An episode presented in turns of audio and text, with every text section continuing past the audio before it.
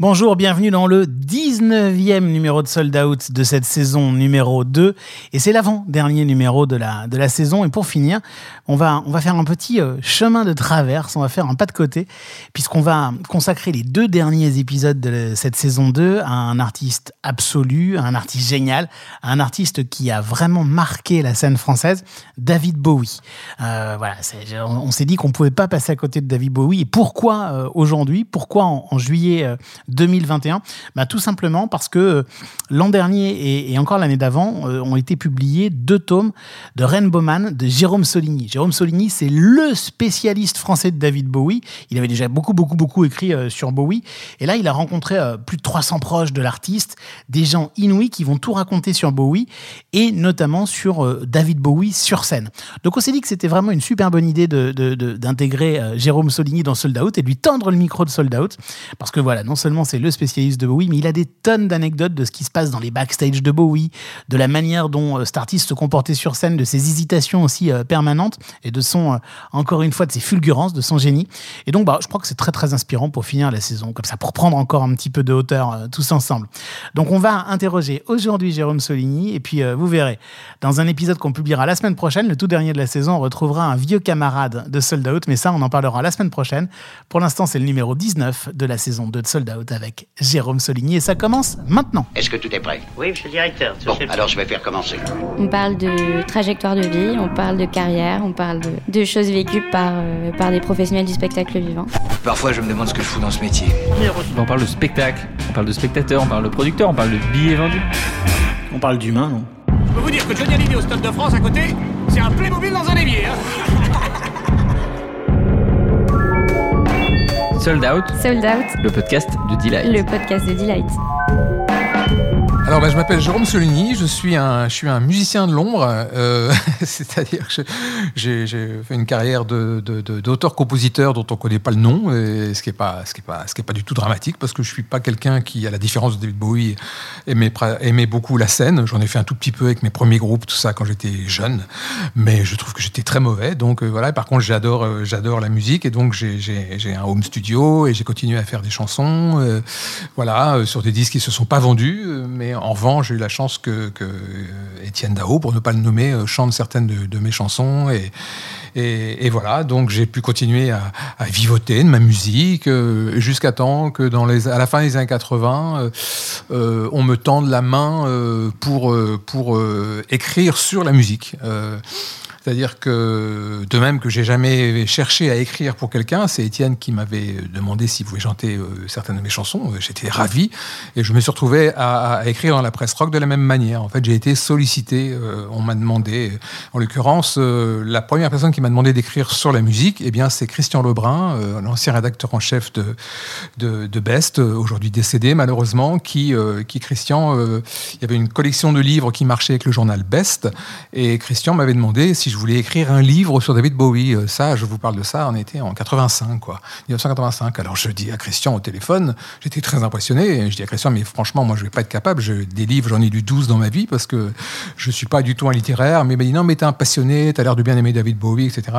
Donc à cette époque-là, j'ai fait un livre, euh, est sorti aux éditions Grancher, et euh, alors qui était pas du tout comme Rainbow Man, c'est moins qu'on puisse dire. Je faisais ce que je, pouvais, il n'y avait pas Internet, tout ça, donc j'essayais de glaner les infos comme je pouvais. Alors j'avais une pile de journaux anglais, les Sounds, les Melody Maker, les Musical Express, euh, sur une période d'une dizaine d'années. Donc j'avais, j'avais de, la matière, et de la matière assez fiable, puisque ça venait des, journaux anglais. Et donc j'ai fait un premier livre comme ça, et c'est comme ça que je me suis mis à écrire. L'année suivante, on en a fait un avec C'était quand ça C'était en 80, il a dû sortir en 85, 86. L'année mhm. suivante, on, a, on en a fait un avec Étienne sur François Hardy, toujours pour le même éditeur. Et puis après, je suis rentré dans la presse musicale, euh, tout, un peu pas, pas, un peu, beaucoup grâce à David Bowie. C'est-à-dire que je suis rentré à la presse musicale au moment où il y a eu les premières rééditions euh, Bowie, euh, Disc, EMI, euh, au tout début des années 90. Et en fait, le rédacteur en chef de l'époque, qui était Jacques Collin, m'a téléphoné en me demandant euh, Jérôme, j'ai une discographie à faire de David Bowie, j'ai personne pour me la faire. C'est un moment où Rock'n'Fall c'était compliqué, ça passait d'un propriétaire à l'autre. Enfin, il y avait la rédaction, il y avait l'air de manquer des gens. Et donc, comme je le connaissais par ailleurs, j'ai accepté de faire une espèce de, de, de grande, de grande, un grand papier dont on me parle encore aujourd'hui, où je chroniquais tous les disques en très peu de signes. Mais enfin, voilà, j'ai essayé de, de faire que ce soit le mieux possible. J'ai jamais été payé d'ailleurs, j'en parle à Jacques. Euh, et, euh, et puis après, il y a eu le début des années 90. Et les années 90, là, pour le coup, le journal a vraiment changé de, propriétaire. Et, et j'ai été sollicité par le rédacteur en chef de l'époque, qui était Éric Breton, et, le- son adjoint, euh, Philippe Leblond, qui m'ont demandé d'écrire euh, dans le journal de façon plus régulière. Mais ce n'était pas encore euh, systématique. que J'écrivais pas dans tous les numéros. Et puis finalement, quand le conseiller de la rédaction, Philippe Manœuvre, est devenu rédacteur en chef euh, au milieu des années 90, là, pour le coup, Philippe m'a donné plus de responsabilités. Je suis devenu conseiller de la rédaction, ce que je suis toujours aujourd'hui. Alors, ce qui veut tout et rien dire, mais enfin, bon, voilà. Qui... Et donc, ça m'a permis d'écrire sur la musique, mais qui n'était pas du tout quelque chose pour lequel, enfin, j'étais pas du tout prédestiné à ça, et, mais je l'ai fait, mais je l'ai toujours fait avec plaisir. Et c'est dans ce cadre-là, donc, pour répondre à la question, que j'ai, euh, en continuant à faire ma musique dans mon coin et, et à vendre trois disques et demi, mais de temps en temps à écrire une chanson dont on parlait, même si c'est par procuration, euh, c'est comme ça que j'ai commencé à écrire de plus en plus sur la musique, et, et voilà. Donc en fait, euh, trois ports d'attache d'une certaine manière, euh, rock and folk, du- d'une Ouais. certaine- voilà, qui, est- qui était un peu un fil rouge, Ouais, ouais. euh, de la musique, un peu dans l'ombre et parfois un peu plus dans les lumières, et, et puis auteur. Oui, et puis aussi parce que aussi euh, un, choix de carrière qui est aussi celui d'avoir d'avoir voulu rester en province. C'est sûr que dans les années 80, si j'avais fait le grand le grand saut de venir à Paris, euh, euh, ça aurait peut-être été malin. Peut-être aujourd'hui j'aurais un appartement à Paris, euh, mais euh, finalement j'ai pas voulu. J'ai jamais voulu quitter le Havre. J'ai jamais voulu quitter la mer. J'ai voulu élever mes enfants dans des conditions comme ça, même si c'était pas, on roulait pas sur l'or, mais je pense qu'on a été heureux et j'espère qu'on l'est encore. Et euh, finalement, au bout du compte, c'est un choix de vie qui me correspond bien parce que je suis. euh, j'ai j'ai- j'ai un- une anecdote, c'est le premier Olympia d'Étienne Dao où, où Étienne était sur scène tellement heureux et tellement bien et tellement, il avait l'air d'être tellement dans son élément et Dieu sait s'il l'était et Dieu sait s'il l'est toujours et, et des gens me disaient mais oh là là vous le regardez là vous devez mourir d'envie d'être à sa place. Et je dis ah non certainement pas donc je suis très content qu'il y soit mais je serais tout à fait incapable d'être à sa place. Donc je me suis tout à fait satisfait de, de, de, de, cette vie euh, de, compositeur euh, dont, que les gens connaissent pratiquement pas mais, mais, en, mais, mais en revanche qui me permettait de faire autre chose euh, à côté et d'ailleurs j'ai signé avec une maison de disques il y a maintenant quelques années juste avant grosso modo que David Bowie décède mais comme je suis parti sur ce projet de Rainbow Man et ben j'ai pas du tout livré mon disque et j'ai la chance que la maison de disques soit bien patiente et je vais enfin le livrer euh, en espérant que ça sorte l'année prochaine mais je, je- là je suis je me, je me sens très fautif sur ce coup là Ouais.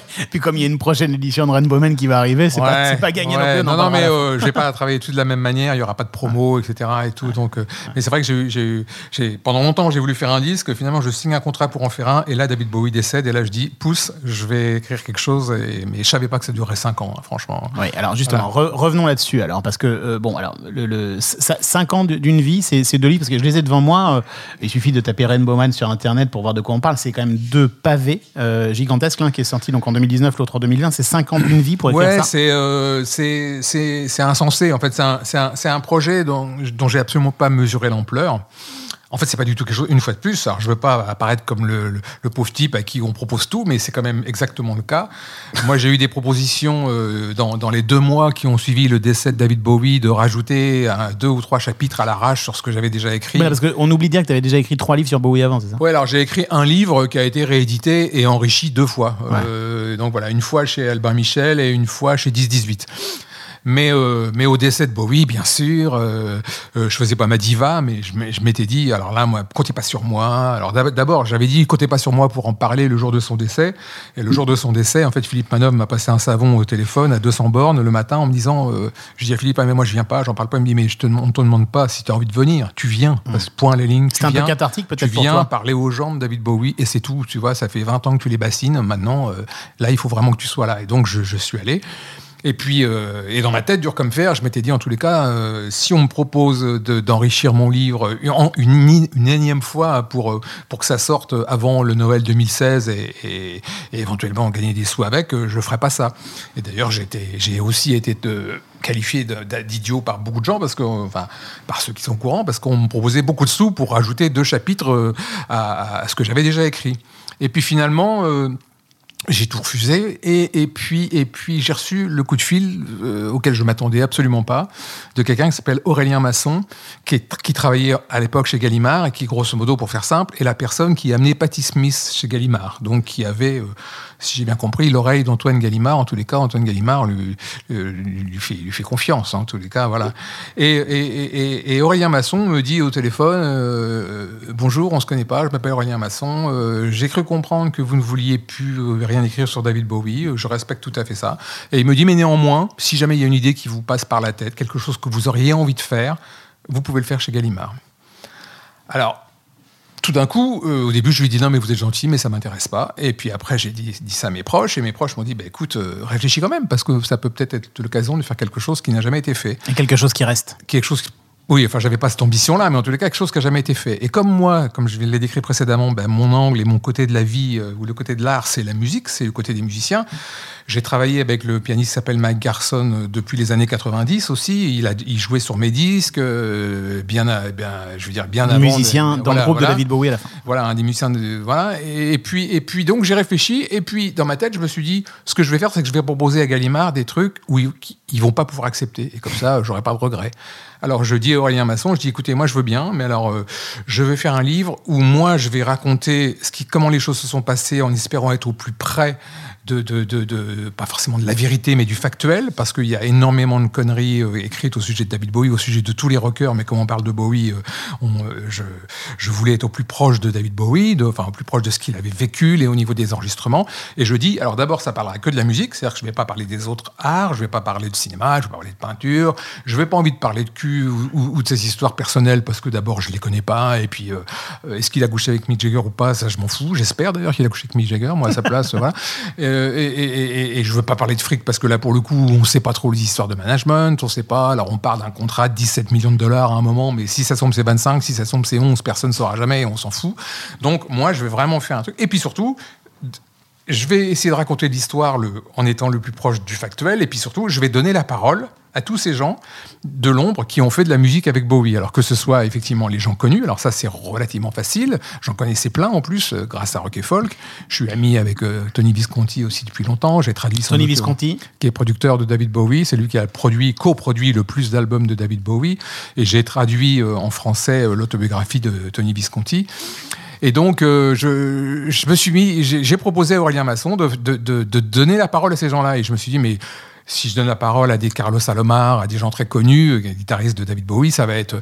Il va me dire oui, mais si je donne la, la parole au troisième ingénieur du son à gauche en rentrant, en pensant que ce type-là, comme il était là, il a peut-être quelque chose de bien à raconter, euh, peut-être qu'ils vont me dire que c'est une mauvaise idée. Et tout ce que je proposais, en fait, Aurélien disait tout le temps, c'est une bonne idée. Alors j'ai dit, je voudrais faire ceci, je voudrais faire cela, je voudrais. hein. Et à chaque fois, il me disait que c'était une bonne idée. Et au bout du compte, je me suis euh, retrouvé un peu pris au piège de le faire. Mais là où ça a été difficulteux et là où je n'ai pas vu le travail, c'est que récolter les propos des gens, des anglo-saxons, c'est une chose. Il a d'abord fallu, bien sûr, les récolter, les traduire, enfin les retranscrire, les traduire.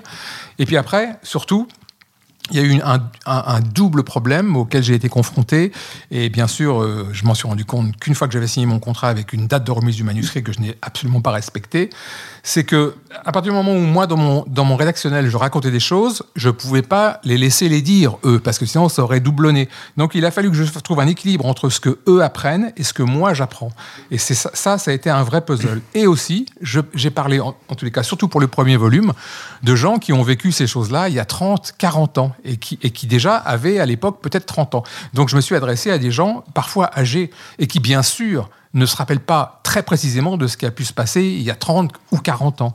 Et en l'occurrence, beaucoup me disaient, euh, nous, on va le faire, mais si, beaucoup m'ont dit, nous, on va te répondre, mais si jamais on se trompe, merci de ne pas retranscrire nos, nos propos bêtement, fais toi-même des vérifications au niveau des titres, des dates et des machins. Et donc, finalement, euh, cette partie euh, qui correspond aux pages de couleur dans Rainbow Man, qui sont les parties où les gens s'expriment, c'est celles qui m'ont donné le plus de travail. D'ailleurs, c'est ma femme qui a fait toutes les retranscriptions, on a travaillé vraiment à deux. Et elles sont addictives. Elles sont addictives. Alors tout ça, ça donne quoi? Ça donne 300 entretiens, c'est ça? Oui, il y a à peu près 300 entretiens. Alors, ce, qui- ce que, ce que j'ai fait aussi, c'est que, bien sûr, j'ai beaucoup interviewé de gens pour Rock et Folk, et je continue à le faire d'ailleurs. Et je sais que j'ai aussi euh, re- recherché dans, dans, les dans toutes mes interviews que j'ai conservées, à chaque fois, quelqu'un me parlait de Bowie. Et euh, ce qui fait que finalement, je peux me retrouver avec euh, Lars Ulrich de Metallica qui parle de Bowie un moment, même si on s'attend pas à ce que Lars Ulrich. euh, mais s'il m'a dit un truc sympa, je l'ai mis dedans. Ou, ou, ou- par exemple, Dave Gahan euh, de Dépêche Mode, il se retrouve dans le livre parce que Dave m'a souvent parlé de Bowie euh, et choses comme ça. Et donc j'ai mis des. des- c'est une espèce de patchwork avec essentiellement des gens qui ont vraiment travaillé avec lui, mais il y a aussi des gens qui n'ont pas travaillé avec lui, mais qui sont des anglo-saxons, des musiciens connus ou moins connus, qui peuvent avoir quelque chose d'intéressant à dire et qui, dont, dont, euh, enfin, les, les Anglais utilisent le mot relevant, ça veut Ouais, dire pertinent. que voilà, c'est pertinent, quoi. Euh, euh, donc il y y y a- des gens, euh, et puis aussi dans, ça peut être aussi le contraire, quoi. Quand Amanda, j'ai sollicité Amanda Lear parce que je la connais un petit peu, et Amanda m'a dit, mais Jérôme, tu connais plus la musique de David Bowie que moi. Qu'est-ce que tu veux que je t'apprenne? Dis-moi, je pourrais te parler de ce qui s'est passé de fa- de manière horizontale, elle m'a dit. M'a dit, mais je sais que ça, ne t'intéresse pas. Donc, euh, donc voilà. En effet. Alors, juste pour, pour les gens qui ne les ont pas encore vus, allez dans une librairie les toucher parce qu'il y a, il y, a, il y a un côté incroyable. Il y a un côté, tu parlais tout à l'heure de ces pages de couleurs. Elles sont oranges dans le premier euh, volume et, et vertes dans, dans le second. Ces livres, quand on les voit comme ça, ils ressemblent un peu à un zèbre. Enfin, Ouais, ouais. ils sont hachés. Et c'est génial parce qu'il y a une entrée. En fait, c'est très, on comprend ça tout de suite. Il y a une entrée par période. Il a- C'est très chronologique, Mhm. En fait, quoi. par Ouais. album. Par album, pas t'as raison, pas par période, par album.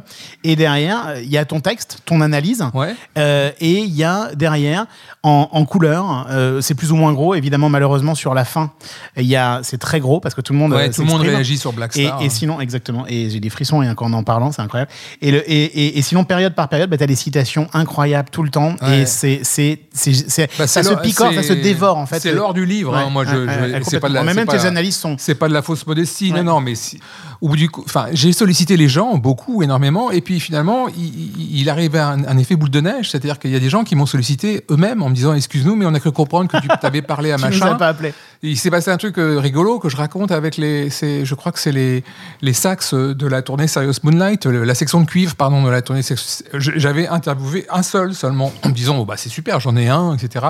Puis un an et, un an et demi après avoir terminé euh, le chat, non, pas un an et demi après, mais qu'est-ce que je dis euh, Quelques mois après avoir terminé le chapitre Let's Dance, qui était bouclé, euh, il y en a un autre qui me contacte en me disant, mais bonjour, j'ai vu, euh, j'ai vu Stan Harrison dans un bar, il m'a dit que vous l'aviez interviewé, parce que moi j'étais aussi dans la section de cuivre de Ah, bah je dis bah oui, dis parce que je veux bien vous en parler, bah d'accord. Et puis jusqu'au troisième que j'ai, enfin voilà.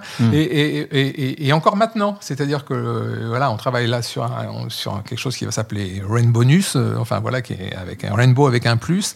Et il y a la moitié, un tiers des gens, pardon, il y aura une vingtaine de nouvelles interviews, et il y a un, un tiers de ces interviews, c'est des gens qui sont venus. J'ai par exemple, parlé à Julian Temple et Julian Temple me dit euh, donc qui est, un réalisateur de Absolute Beginners et, et Julian me dit mais est-ce que tu as parlé à telle personne? Je dis bah non. Il dit oh, bah tu devrais parce que c'est et, et voilà et donc ces gens viennent vers moi. Mais c'est pas pour rien que on- plein de gens considèrent ça comme un- une somme et un, un livre un peu définitif. hein. Enfin, sur Alors c'est voilà, pas un livre définitif parce que euh, un livre définitif c'est un livre qui couvrirait tout ce qu'il a fait Oui. et, et moi je me limite cas, à la musique. musique. Ouais. Je pense je pense que c'est relativement définitif sur la musique de David Bowie et surtout avec l'analyse des gens qui l'ont aidé à faire le truc quoi. Et parmi ces gens, il y a Tony Visconti, son producteur Hmm. historique, qui dit Bowie, l'artiste, a toujours eu confiance en Soligny, l'auteur. C'était quoi votre relation? Avec David Bowie C'est une relation professionnelle. hein. J'insiste toujours lourdement là-dessus. Moi, j'ai jamais dit qu'on était amis. euh, Lui, il l'a dit, mais c'est très gentil de sa part. Mais on n'est pas allé en vacances ensemble et on n'a pas gardé les cochons ensemble, comme dirait l'autre. Euh, on avait une relation. Il m'a toujours. Il, m'avait dit une fois que, et je le savais parce que d'autres musiciens, d'autres de, ces musiciens me l'avaient dit, c'est qu'en fait, le fait que je sois musicien euh, euh, faisait qu'il me disait toujours, il me disait toujours, avec toi, tu risques pas de me, de me demander avec qui j'ai couché, quoi. Mais vraiment, il y, avait une confiance, quoi. bah, oui, oui, oui, mais avec, avec, les, avec les autres aussi, j'ai fait une, euh, parmi les gens qui m'ont donné une très longue interview que j'ai eue euh, pour, Rain- pour Rainbow Man, quelqu'un qui s'exprime dans les deux tomes, et quelqu'un avec qui je m'entends très bien depuis très longtemps aussi, qui est Iggy Pop. Et Iggy m'a donné une interview fleuve du- de une heure et demie, ce qui pour lui est beaucoup. Et il m'a dit, à la fin de l'interview, il m'a dit Bon, t'as vu, je t'ai beaucoup parlé, il y a des choses que tu peux utiliser, il y a des choses que tu peux pas utiliser, mais je te demande pas de me montrer, je sais que tu sauras ce que tu peux pas utiliser. Et en fait, euh, j'ai respecté ça parce que je respecte ces gens-là, parce que c'est ce côté-là que je connais. Alors, je n'ai pas forcément côtoyé que des gens du calibre des musiciens qui ont joué avec David Bowie, mais je sais ce que c'est que des musiciens. Moi, je suis, euh, de, par définition, euh, je dirais que je suis du côté des musiciens parce que c'est bah, ce que j'aime, c'est ce que je sais faire, j'aime bien être en studio et tout. Et, et je leur ai fait beaucoup, beaucoup parler de ça. Il y a des gens qui se disent quel est l'intérêt de savoir comment se sont passés les enregistrements, il n'y a que le résultat qui compte. Moi, c'est un peu le contraire, en fait. Euh, tant mieux si le résultat est génial, mais je trouve ça rigolo de savoir comment les choses se sont passées, en tous les cas, sur le plan artistique. Alors il faut bien choisir et euh, on aimerait bien te faire parler de tout, mais on va se, on va être obligé de se limiter si on veut tenir dans un format même euh, même plus long que d'habitude de sold out. On va essayer de parler, si tu veux bien, Jérôme, de, de David Bowie euh, en live et en France, mais on va se limiter à, à une période particulière parce que on va on va on va on va un peu passer sur le premier tome.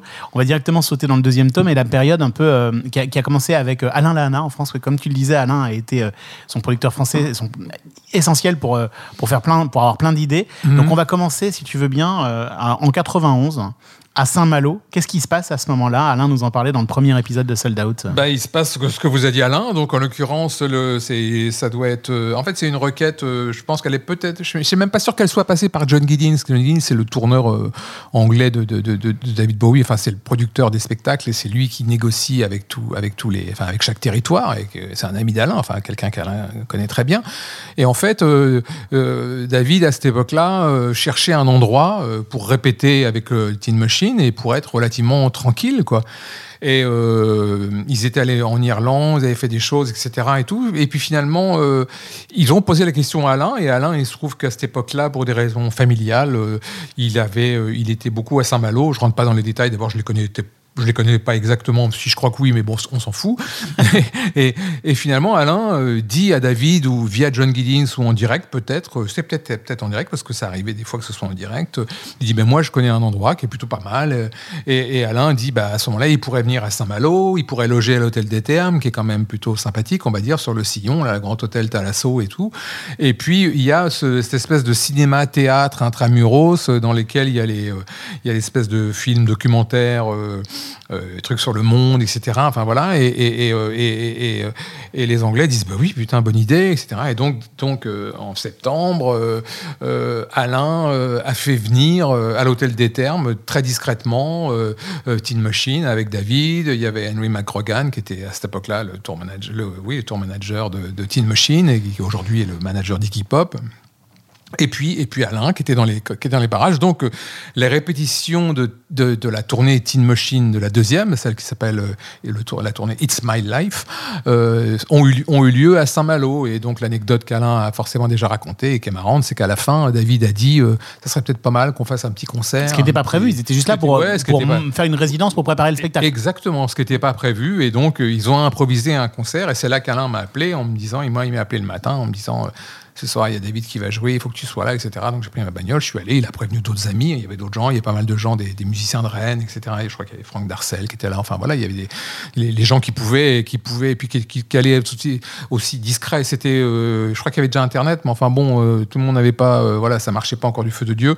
Mais, mais et, et voilà. Et donc, il y a eu un petit concert improvisé comme ça dans le théâtre. David n'était pas dans la plus grande forme du monde. Il avait, un, il avait un peu mal à la gorge, mais le concert a été vraiment sympa. Et, et alors, ça a été une sorte de concert gratuit. euh, Enfin, pas une sorte, c'est un concert gratuit. Et puis, euh, non, euh, David avait dit, on, ça serait bien, c'est que les gens donnent ce qu'ils veulent comme sous, quoi. Et en fait, les gens n'ont pas donné de sous, pratiquement. Et Alain, on a été malade, donc Alain a dû glisser deux billets de, de 50 euros dans, le panier pour que, David ait l'impression qu'il y avait les gens qui avaient mis. Enfin, voilà, quoi. Et donc, et c'était sympa. C'était un concert, par exemple, Bowie voulait qu'il y ait un peu de décoration quand même, mais il n'y avait pas, il y avait rien. Et donc, ils sont allés dans une droguerie, acheter du papier crépon, du fil de fer pour faire des, têtes- des têtes de poupées. Enfin, des, On a du mal à imaginer ça, quand même. ouais, je crois qu'Alain avait fait des flyers pour distribuer à la sortie des, des écoles. Et c'était même pas une photocopieuse, ça devait être un truc, une polycopieuse, ça devait être qui sentait l'alcool, etc. Et tout.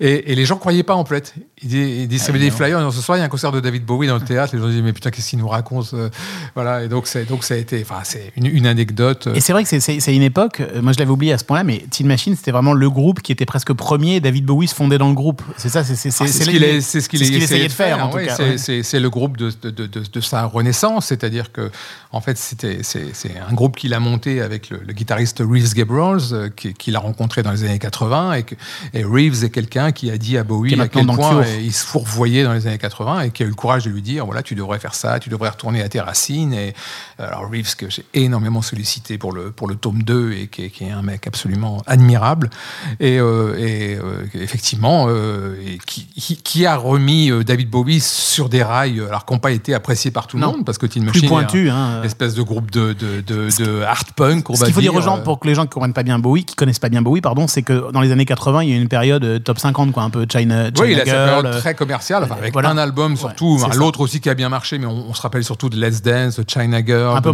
Modern quoi. Love. Ouais. Oui, alors euh, en fait, ça aurait été opportuniste s'il avait prévu d'avoir du succès, mais personne ne prévoit d'avoir du succès de le succès de cette ampleur. Il espérait que ça marche, mais il savait pas qu'ils allaient en vendre comme ça. Donc, euh, donc, donc voilà, mais voilà, il sort d'une période où il est un peu perdu.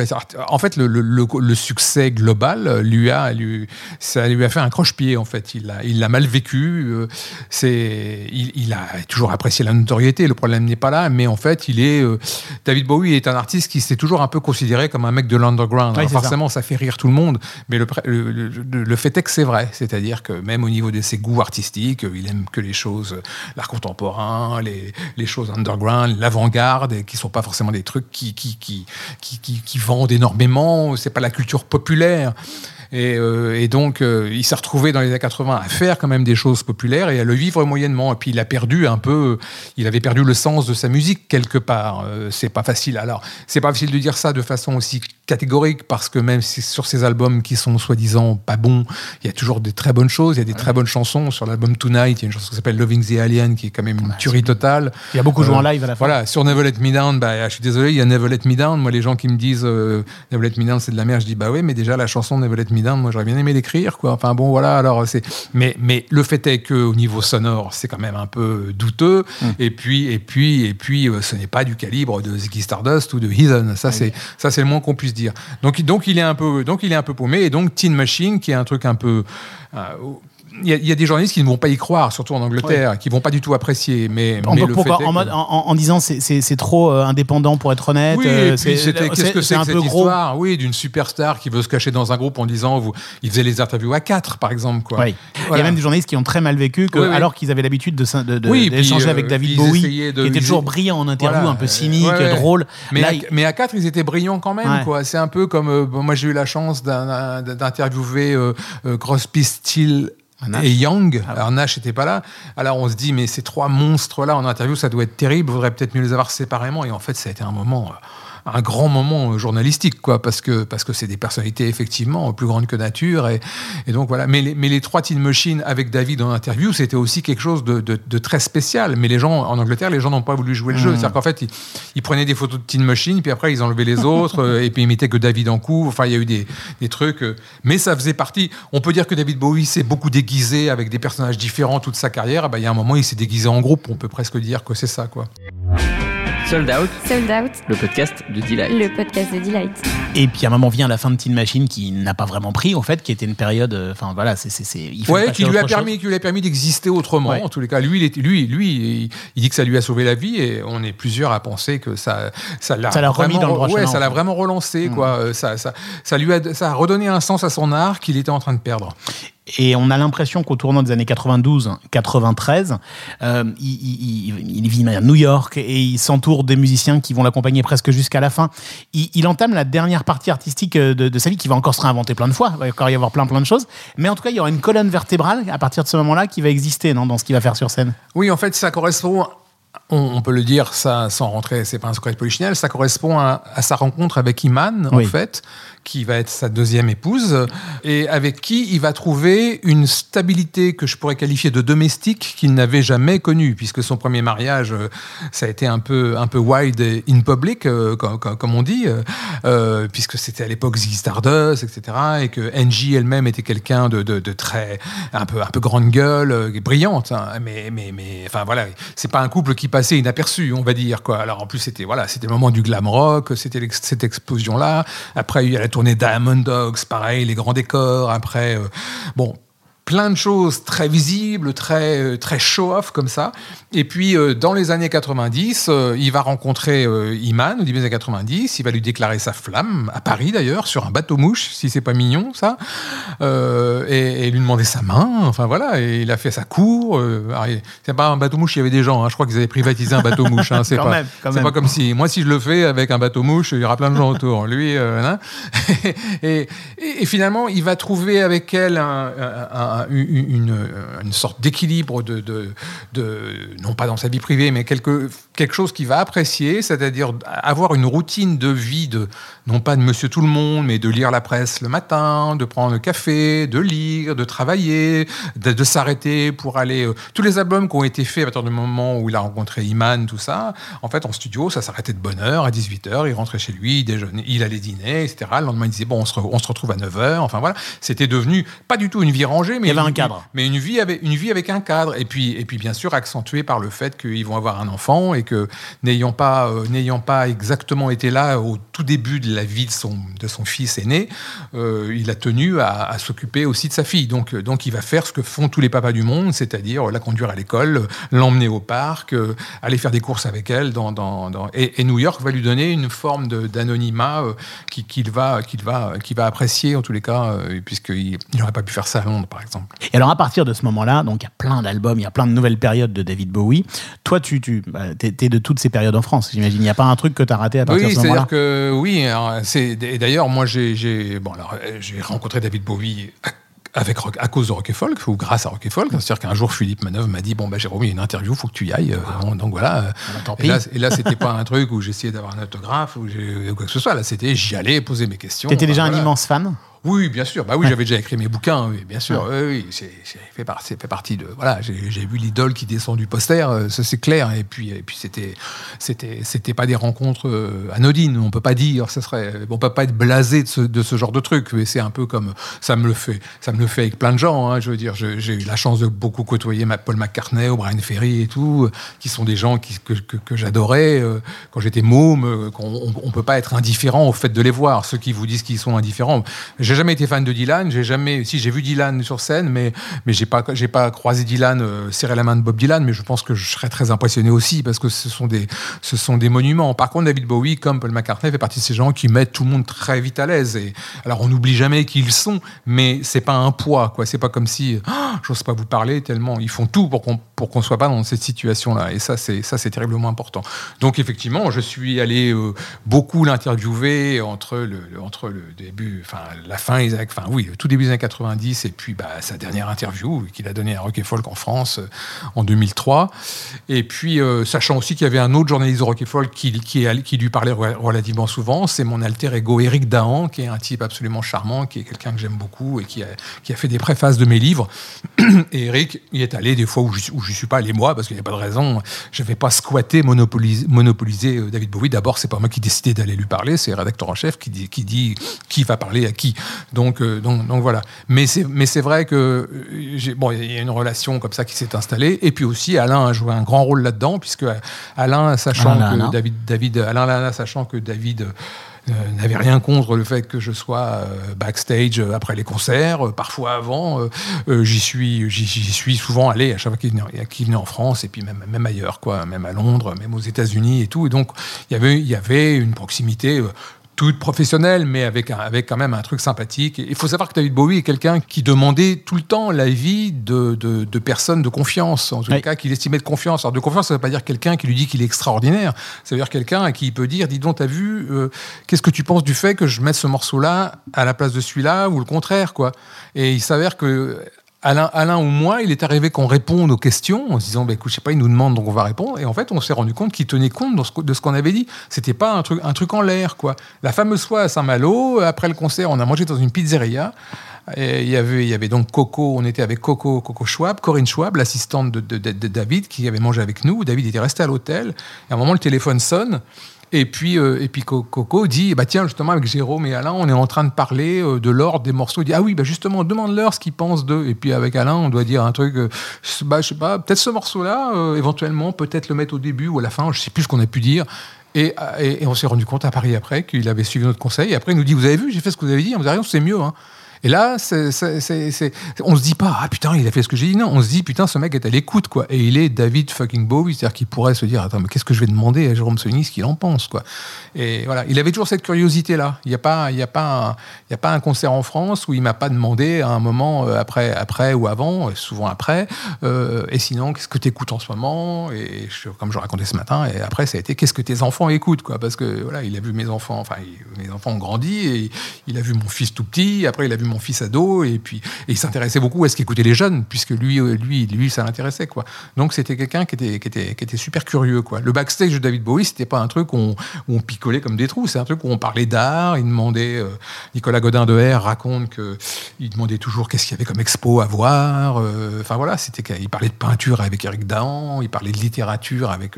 Enfin voilà, c'était quelqu'un de, c'était, c'était riche, quoi, et enrichissant. Et c'était c'était pas du tout un- une ambiance de fête, une ambiance de. Non, mais de- euh, les musiciens picolaient un coup comme, comme, comme ça se fait toujours. Quoi. Mais j'ai vu des backstage, même, même si j'ai absolument pas connu les choses des années 60 ou 70, mais j'ai vu des backstage dans les 80 ou 90 où c'était un peu. euh, voilà, je me rappelle de Nirvana, par exemple, c'était un peu, c'était un peu destroy quand même, ou Marilyn Manson, c'était un peu destroy. Mais, euh, mais, euh, mais avec Bowie, non, bien sûr que c'est, bien sûr que c'était pas comme ça, mais c'était, ça pouvait quand même durer. euh, Enfin, on pouvait passer une heure comme ça après, mais on parlait surtout d'art, qu'est-ce qu'on avait pensé de tel film, un peu comme avec McCartney. Je me rappelle dans un backstage avec McCartney à l'Olympia où il y avait plein de gens. euh, euh, il y avait Laurent Voulzy d'ailleurs, il y avait Chrissy Hine, les Pretenders. Et en fait, on parlait de ce qu'on écoutait. Il y avait M, il y avait Mathieu Chédid. Enfin voilà, on parlait de ce qu'on écoutait, de ce qu'on aimait, parlait de cinéma. Enfin voilà, c'était, très comme ça. Mais c'est vrai qu'il aimait bien la, comme il aimait bien la France, il aimait bien, il connaissait bien les artistes français. Euh, moi, ma, la dernière sollicita- sollicitation professionnelle, c'est que j'ai été sollicité pour donner deux conférences au moment de l'exposition David Bowie Is à la Philharmonie de Paris en 2015 en France. Et, en fait, le collège, enfin oui, ça s'appelle comme ça, je crois, le collège de, de, de la, de la Philharmonie m'a demandé de faire deux conférences. Et en fait, j'ai réuni dans un petit bouquin qui s'appelle David Bowie Ouvre le chien euh, les deux conférences que j'avais données, que j'ai un peu extrapolées, dont une qui est David Bowie et la France d'ailleurs. Et comme c'était sur la France, j'ai demandé à David Bowie de, de, de me donner trois mots qui, pour lui, caractérisent la France. Et c'est la dernière fois que, que, je lui ai demandé. Là, on est en. Non, non, je, vais- non, je lui ai redemandé quelque chose fin 2014. Mais là, on était. euh, Oui, bah, c'est ça. Non, c'est à ce moment-là. C'est la dernière fois qu'on a, qu'on a échangé euh, directement. Après, on a échangé une fois, mais par- ça passait par son bureau.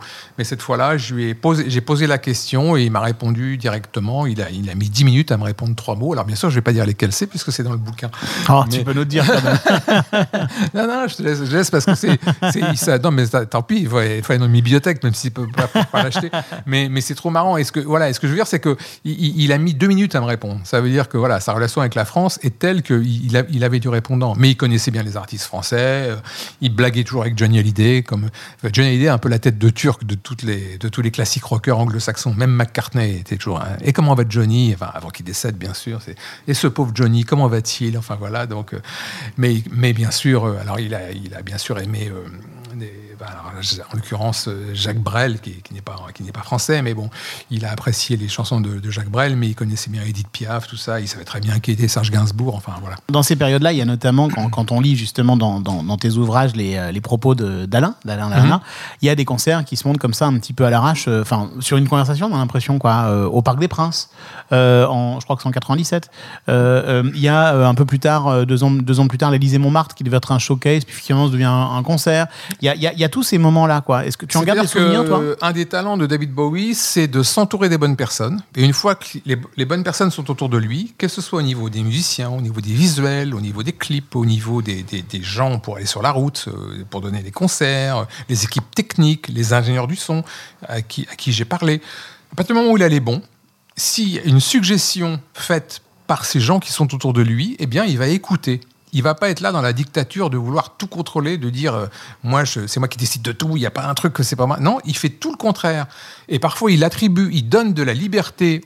Il donnait de la liberté aux gens qui étaient autour de lui, et les gens autour de lui étaient les premiers à dire Mais tu es sûr que tu as besoin d'avoir notre avis? Il dit Mais oui, c'est pour ça que je vous paye, c'est pour avoir un avis. Je vous paye pas pour faire ce que je vais vous dire de faire, sinon je peux le, je, je paye Ouais. quelqu'un, n'importe qui, moins cher.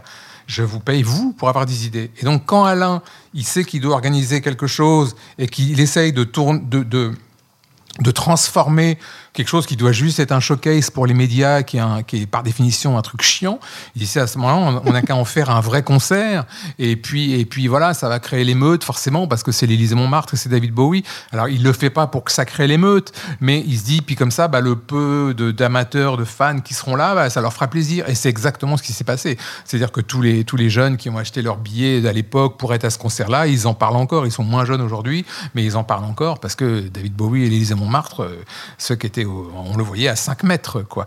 Donc, euh, donc il- il- il- quand, si Alain lui disait, voilà, ce showcase est devenu un concert, euh, il lui disait, bah écoute, euh, oui, si tu, si, si tu le dis, quoi. Et c'est vrai que sur les tournées, la tournée de la fin, la tournée reality, euh, même si, alors Celle qui est passée par Bercy en France. oui, hein. c'est ça. C'est, ça a commencé dès, les années- dès le milieu des années 90, hein, la tournée Outside, quand ça s'est prolongé par des festivals. Il est arrivé que sur certains, il y ait des fois entre deux villes françaises euh, quatre jours de libre ou cinq jours de libre, et plutôt que de payer un relais château euh, où les mecs restent à attendre que ça se passe euh, pour aller jusqu'à la prochaine, enfin, patient jusqu'à la prochaine date, David euh, disait à Alain, ou John Giddins dont on a parlé précédemment, disait à Alain, si tu peux caser quelque chose, et donc Alain casait une, une autre date, et c'est comme ça que Comme David s'est s'est- s'est retrouvé à jouer, à jouer dans des villes relativement improbables, mais pour le plus grand bonheur des gens qui venaient, et finalement il y avait 4-5 000 personnes dans un gymnase, alors que c'était pas du tout prévu, mais lui avait envie de, avait envie de, d'être sur scène. Faut, faut avouer que les années 90, c'est le moment où David Bowie a consécutivement beaucoup aimé tous les groupes avec lesquels il a joué et avec lesquels il a beaucoup joué en France et que ce soit la version allégée du groupe d'Outside c'est-à-dire avec uniquement Mike Garson au piano, Riff Gabrons à la guitare, Gaylan à- à la basse et Zachary Alford à la batterie plus disons-le quand même, surtout s'il y a des techniciens qui écoutent le podcast, plus non pas forcément des bandes, mais des DA88 qui tournaient avec de la musique dessus, avec des faux, avec des, des chœurs C'est quoi préenregistrés. des DA90 C'est des synthés DA88, c'est des non, c'était des, des enregistreurs numériques. Mhm. Alors il y en avait, il y en avait trois, donc ça faisait 24 pistes d'effets. De, de, de- par exemple, quand, quand ils chantaient All the Young Dudes, il y avait tous les chœurs alors que personne ne les chantait. Bon, Euh, voilà.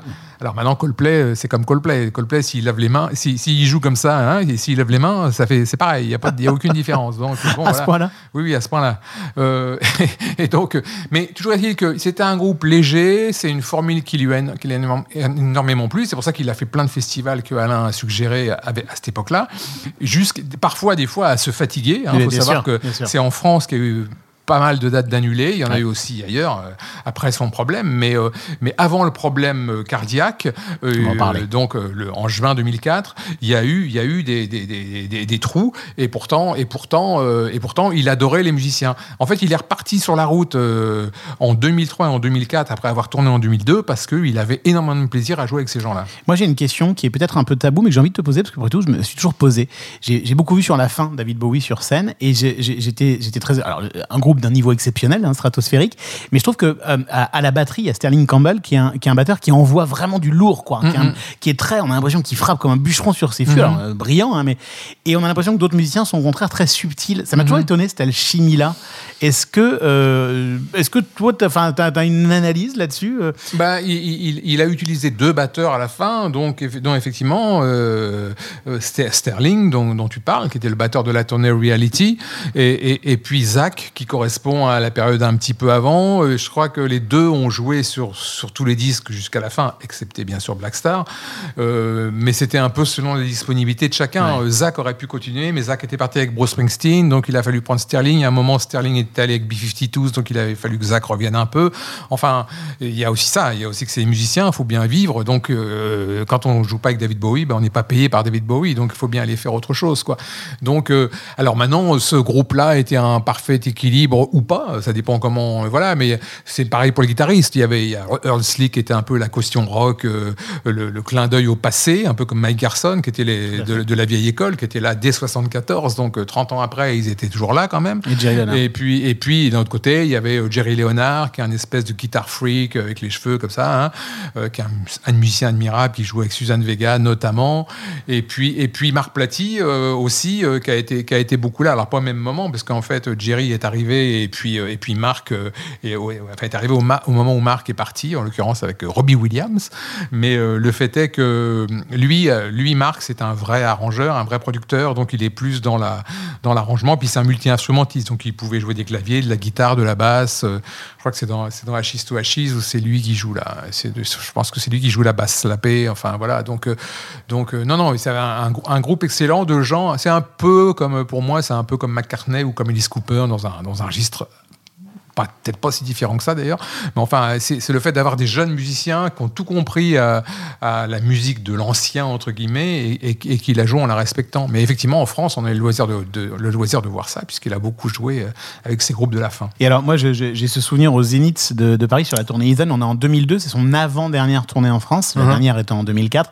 Euh, deux soirs au Zénith et, et- et- et il s'amuse à, à- à- parfois à fredonner comme ça euh, Space Oddity, qui est un morceau qui ne joue plus du tout depuis les années 90. C'est un autre truc qu'on voit beaucoup dans tes livres, c'est euh, quelque part l'humour, le côté un peu taquin aussi de David Bowie. Oui, c'est-à-dire que on peut dire que à partir des années 2000, il va arrêter de jouer des, il va, il va arrêter les personnages en fait. Il va, il va, même, même dès les années 90, mais c'est encore plus flagrant en 2000. En tous les cas, en 2000, il dira, je n'ai plus besoin de me dissimuler derrière des personnages, derrière des masques, etc.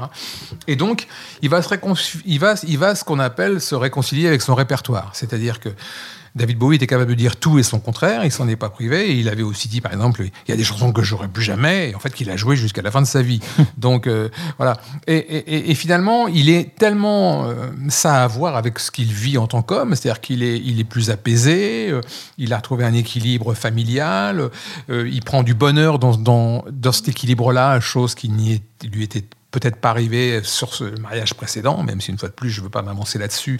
Mais le fait est que là, il a l'air radieux. En tous les cas, il dit qu'il est radieux. Moi, moi les, toutes les interviews de la fin commençaient par montrer des photos de, la petite en train de grandir, Bowie à Disneyland, Bowie le jour de la fête des pères. Enfin voilà, un portefeuille plein de photos qui montraient quoi. Donc c'était pas un truc tabou ou quoi que ce soit donc il est dans une espèce de il, il est heureux, il, est, il, est, il, est, il, est, il y a une forme de, de- de sérénité, et cette sérénité le remet en contact avec ses vieilles chansons. Et en fait, il sait que les gens sont là pour ça, il sait que les gens... Alors, il ne peut pas toutes les jouer. Il a déjà répété, je pense, sur la dernière tournée, entre 60 et 70 titres, c'est quand même beaucoup. Qu'il est capable de leur imposer de faire des albums complets, euh, certains soirs et pas d'autres. Euh, moi, je l'ai vu faire Low en entier, sauf un morceau. Je crois qu'à chaque fois, on dit toujours qu'il a fait Low en entier, mais il, a, il y a toujours un morceau qu'il n'a pas fait. Mais enfin, bref, il, est capable de jouer.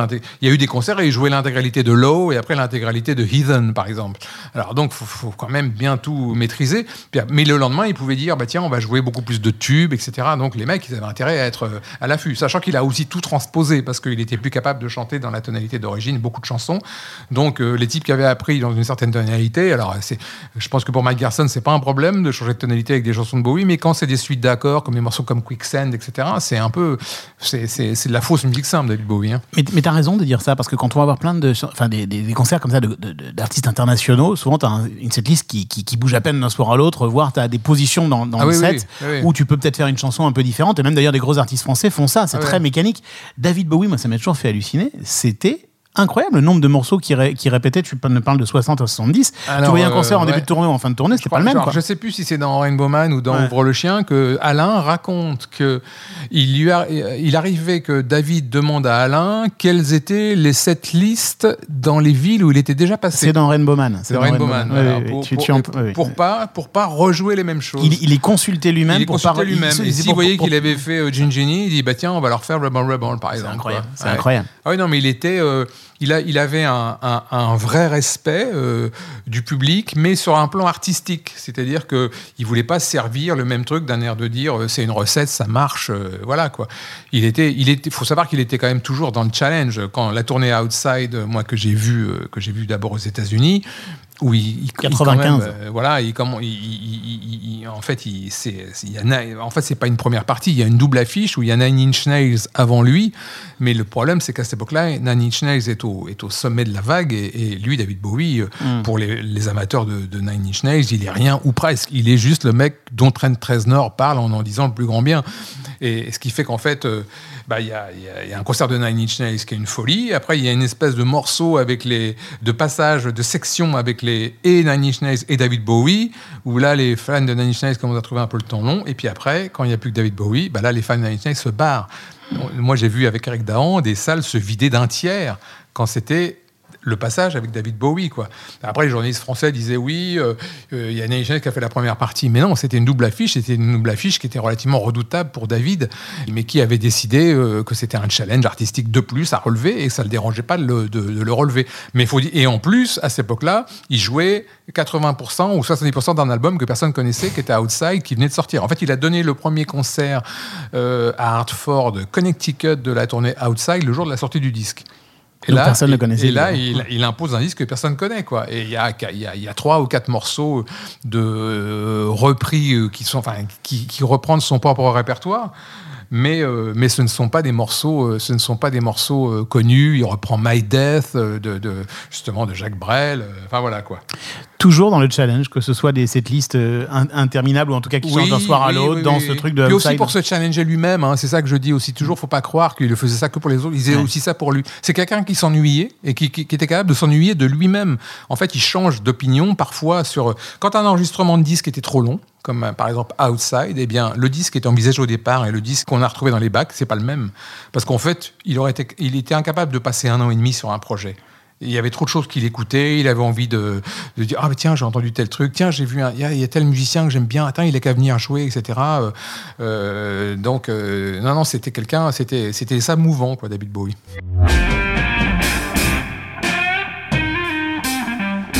Dans toute cette période, est-ce que toi, euh, c'est une question évidemment peut-être un peu bateau, mais il y a un soir, une date, un concert, un moment qui est au-dessus des autres pour toi Oui, alors ça va faire un peu la ramener, mais le fait est que c'est vrai. Alain, Alain, Alain est témoin. C'est grâce à lui en partie. Enfin, c'est grâce à lui et c'est grâce à Coco. C'est qu'en fait, on se retrouve devant, devant l'Élysée Montmartre avec euh, ma femme euh, au moment où David rentre. Et, En 99, et- donc, En hein. 99. Et, et David rentre, se faufile dans, dans, dans la salle. Et Coco voit que je suis là euh, à parler avec Alain. Et, et, et, euh, Coco et Alain me font signe de rentrer dans la salle. Donc on se retrouve devant, on se retrouve bah, devant, devant, la scène.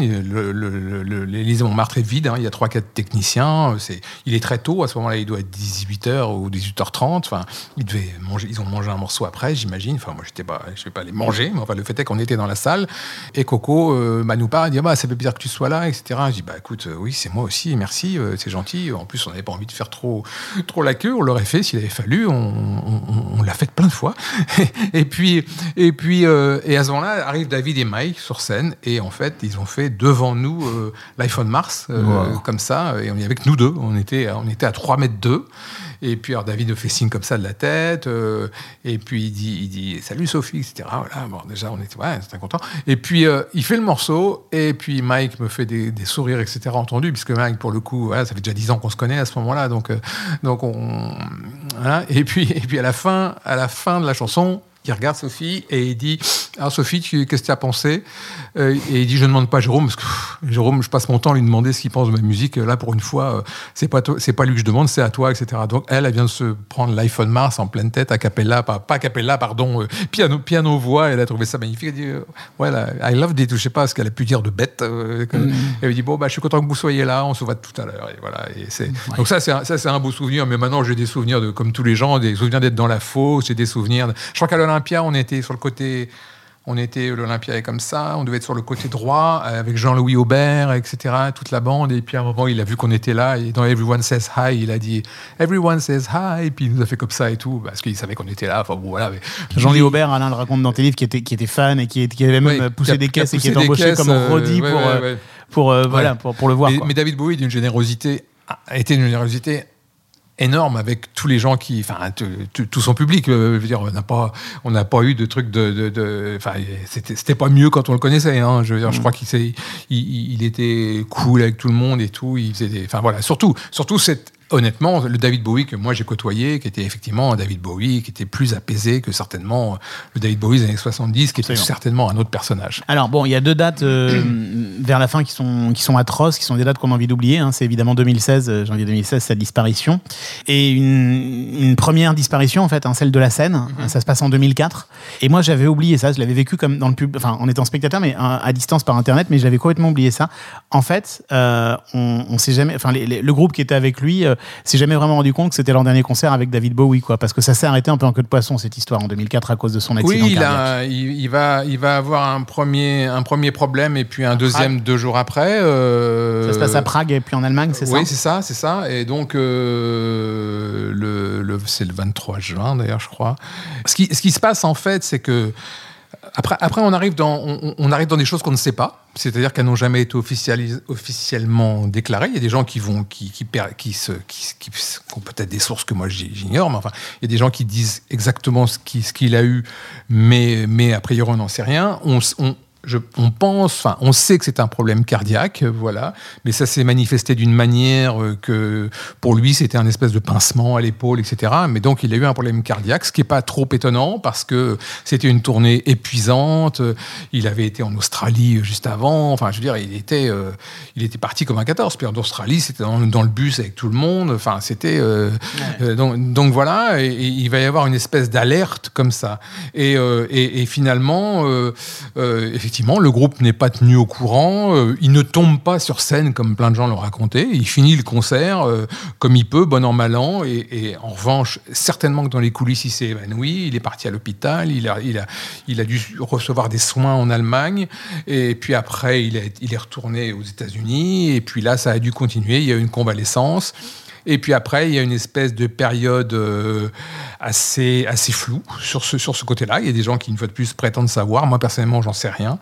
Tout ce qu'on On- sait, c'est qu'il a plus jamais joué. Voilà, il a, En live. alors, euh, oui, il a, il, a, il a fait des apparitions comme Oui. ça, un peu furtives avec Arca- Arca- Arcade Fire, euh, Oui, oui, avec Alicia Keys, euh, dans des, mais des choses qui n'ont pas été filmées, et puis des choses où on voyait qu'il n'était pas euh, excessivement à l'aise. Quoi. La dernière belle chose qu'il a pu faire, il l'a faite avec David Gilmour, euh, Royal Albert Hall, où il a chanté deux chansons, euh, dont une de Sid Barrett et puis euh, Comfortably Numb de, Pink Floyd, à l'invitation de David Gilmour, mais effectivement, il n'y aura plus jamais de tournée de- de David Bowie.